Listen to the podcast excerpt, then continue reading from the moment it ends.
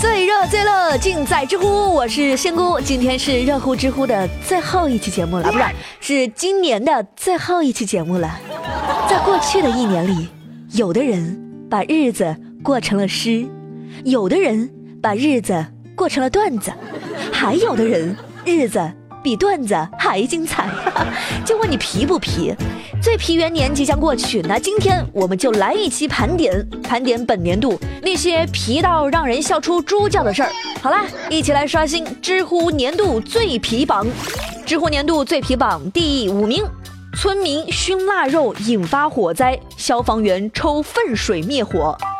在今年二月二号，四川南江县一户村民在土房里生火熏腊肉。一不小心引发了火灾，那因为附近的水源匮乏，当地百姓用水都困难呐。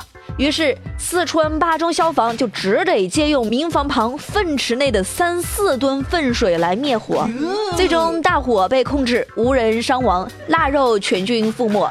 估计抽水的消防器材也好不到哪儿去吧？你这也太残忍了吧！不过话说回来，这个熏肉味道还是很不错的呀。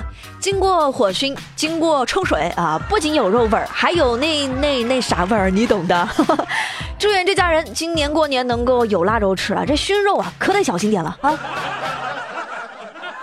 知乎年度最皮榜第四名：小偷入室盗窃，炒了十五个鸡蛋，还撕掉了孩子暑假作业。在今年八月二十四号，迎春警方接到报警，说有一名小偷入室盗窃。那警方赶到后发现，这个小偷啊，在这家逗留了三个小时，期间从冰箱里拿出了十五个鸡蛋做了饭，喝了主人的红酒和白酒，这就算了啊，翻找时还顺便把小孩的暑假作业给撕了。小孩可委屈了，立马跟妈妈说：“你快给老师打个电话，录个视频吧。”现在的小偷还有没有职业道德啊？偷就偷，怎么还撕人家作业呢？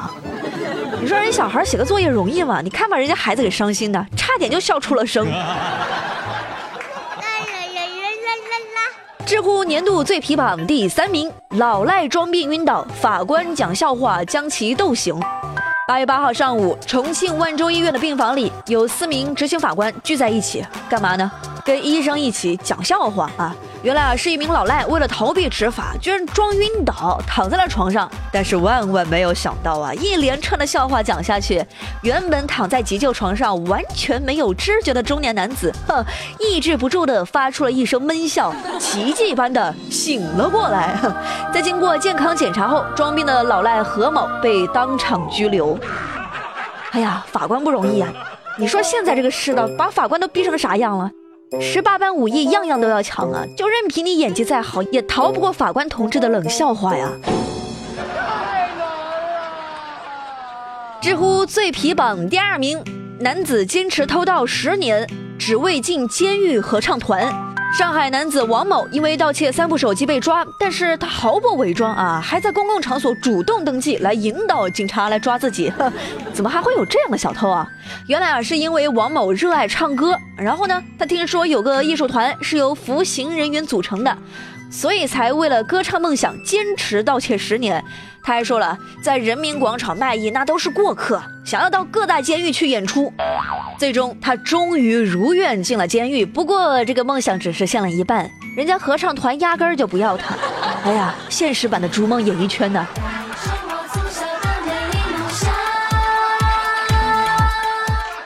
知乎年度最皮榜第一名。执着小偷连偷火腿三十四年，年年被抓。一月十四号，江苏南京的一家饭店遇上事儿了。这老板啊报警说香肠被偷了，民警立马就调了监控，发现啊原来是熟人王某。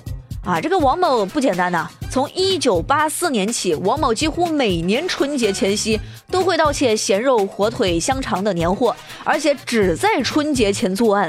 三十四年来，王某已经被判刑了三次，累计获刑十年。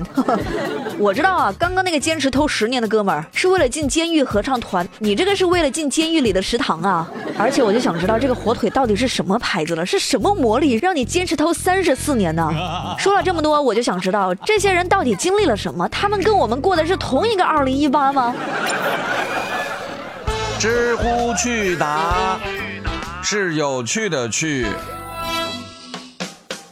提问：为什么外国的超级英雄都趴着飞，而中国的神仙都竖着飞？一个是为了飞得更远，一个是为了飞得更高。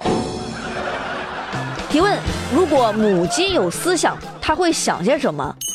我母鸡呀。好啦，我怕三十晚上的祝福太多，初一的鞭炮太吵，初二的菜肴太香，我会顾不上你们，所以选择现在来提前给你们发新年福利。那福利在哪呢？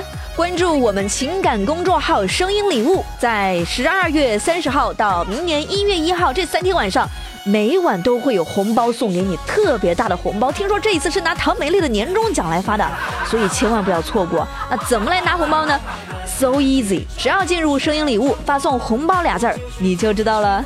好啦，各位朋友，明年再见啦，新年快乐，拜拜。